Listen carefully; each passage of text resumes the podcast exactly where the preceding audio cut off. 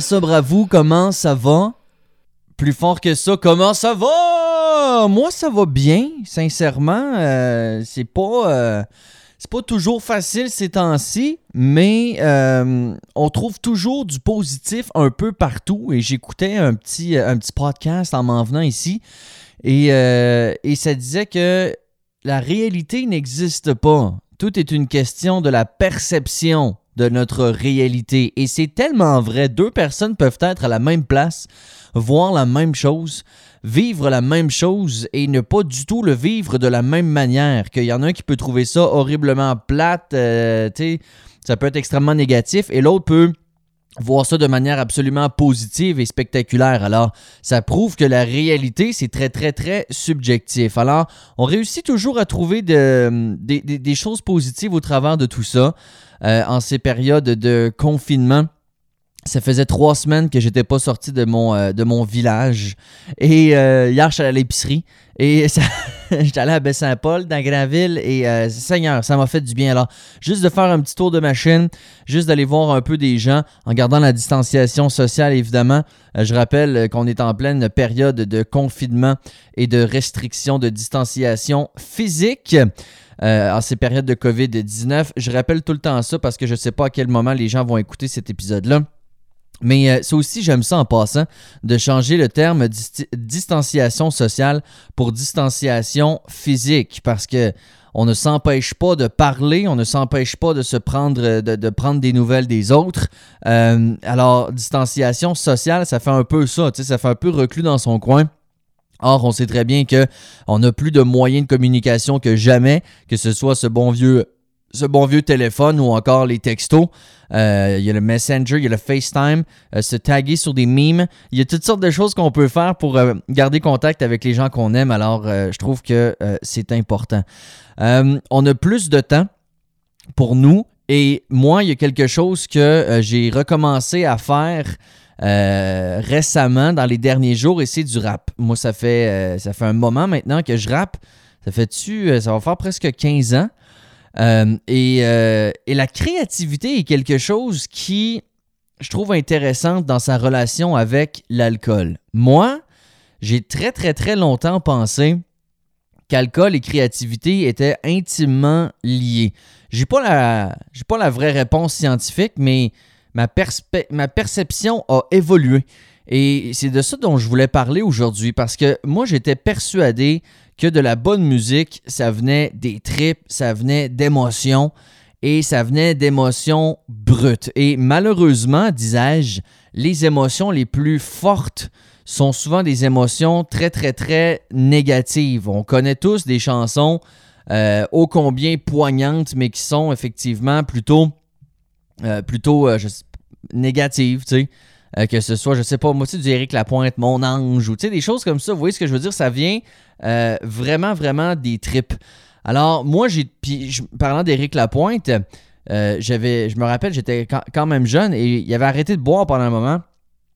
Et il avait écrit sur la page couverture du magazine, c'était marqué J'étais plus capable d'écrire quand je buvais pas.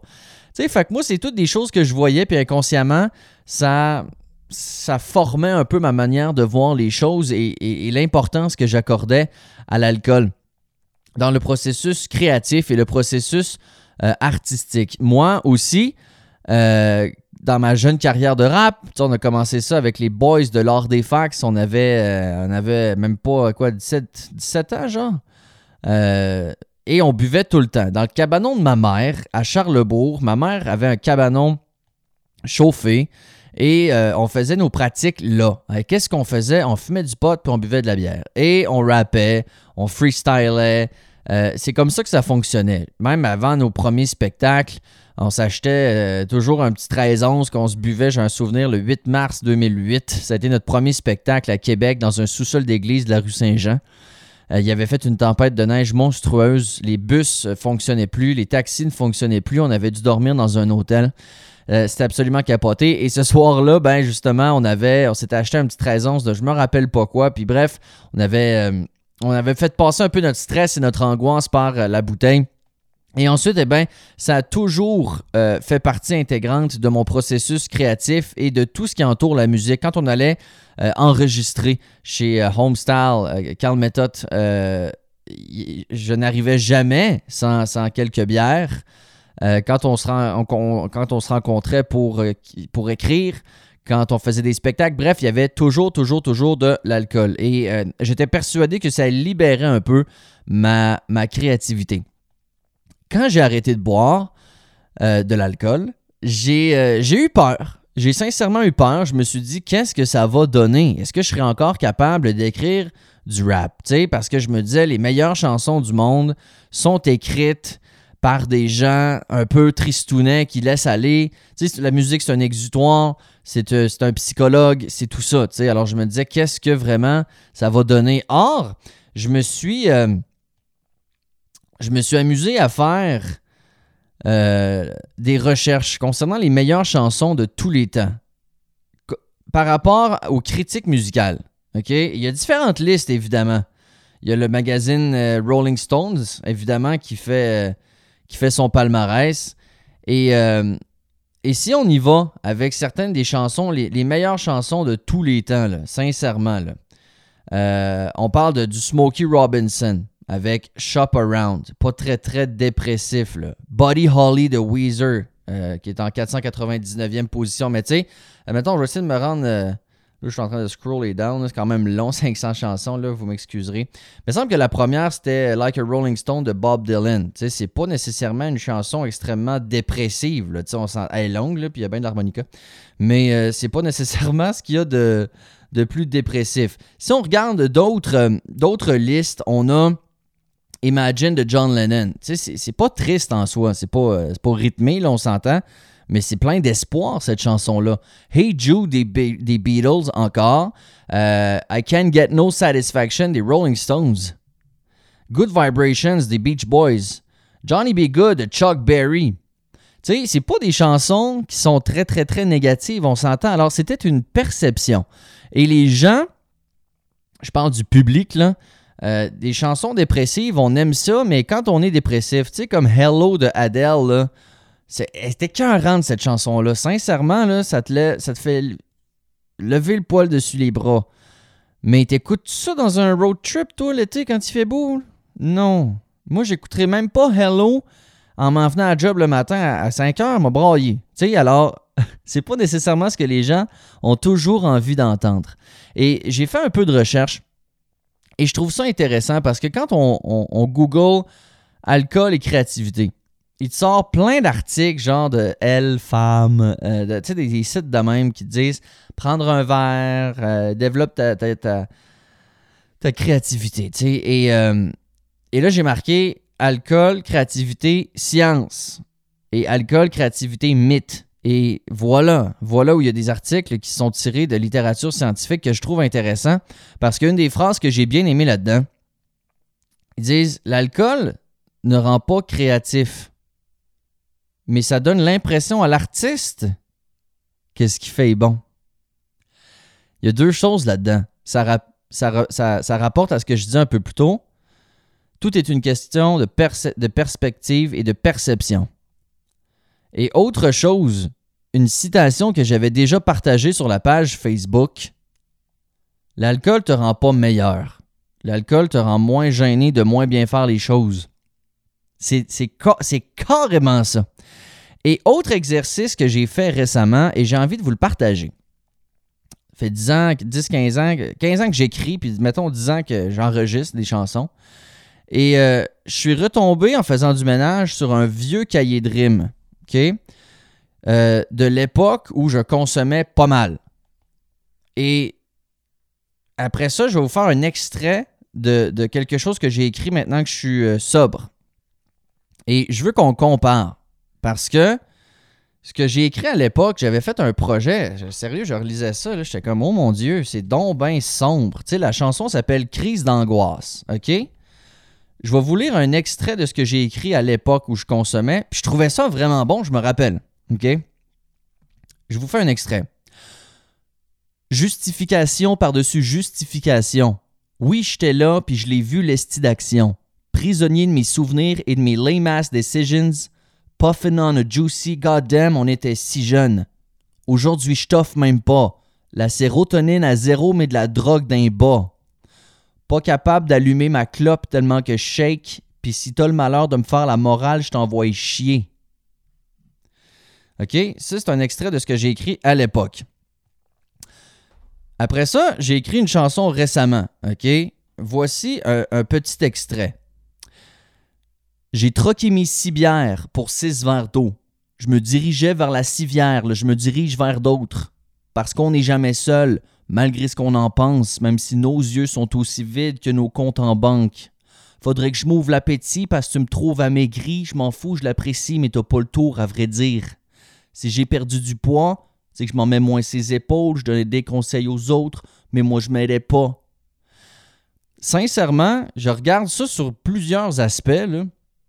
Sur le plan technique, c'est bien meilleur ce que j'ai écrit à cette heure. Sur le plan du message, sur le plan de toutes sortes de choses. Mais sincèrement, là, je relisais ce que j'écrivais à l'époque, à l'époque où je faisais plus de rap en passant, où j'écrivais considérablement plus, où j'étais plus actif. Et, et, je, compare avec ce que je fais maintenant, ça n'a pas, ça aucun rapport.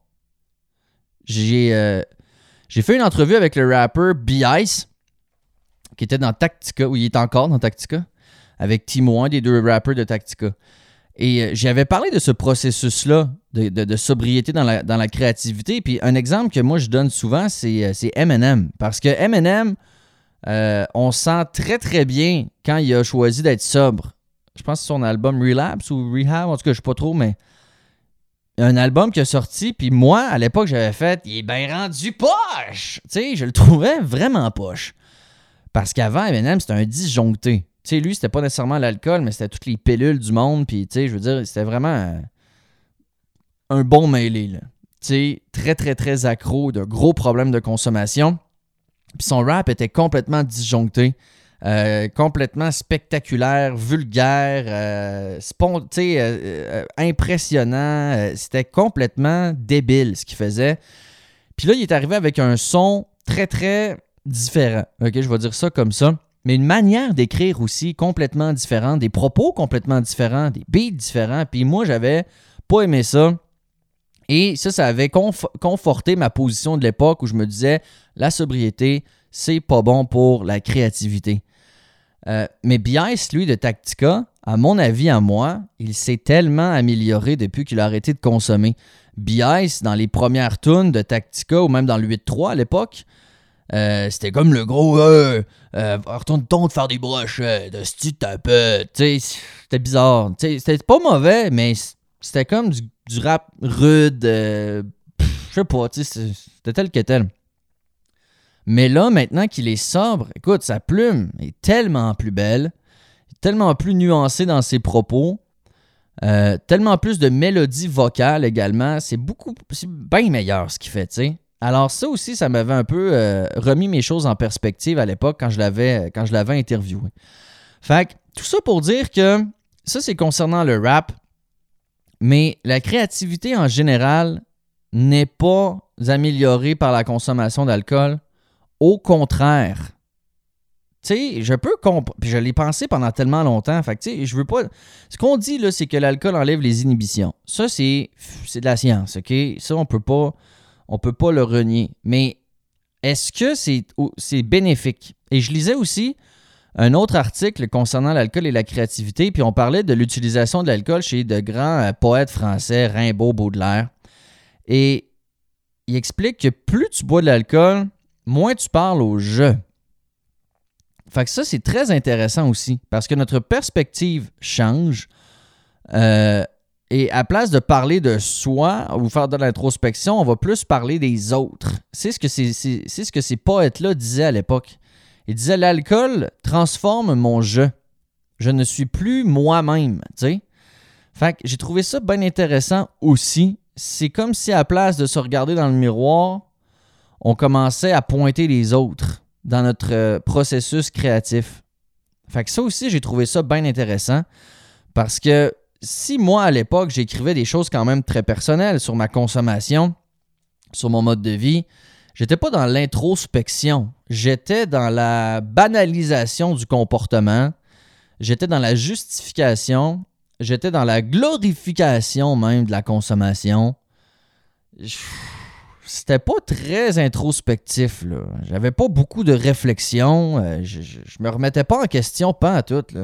Alors que ces temps-ci, euh, c'est exactement ça que je fais. C'est du rap très au jeu, euh, très, centré sur mes émotions.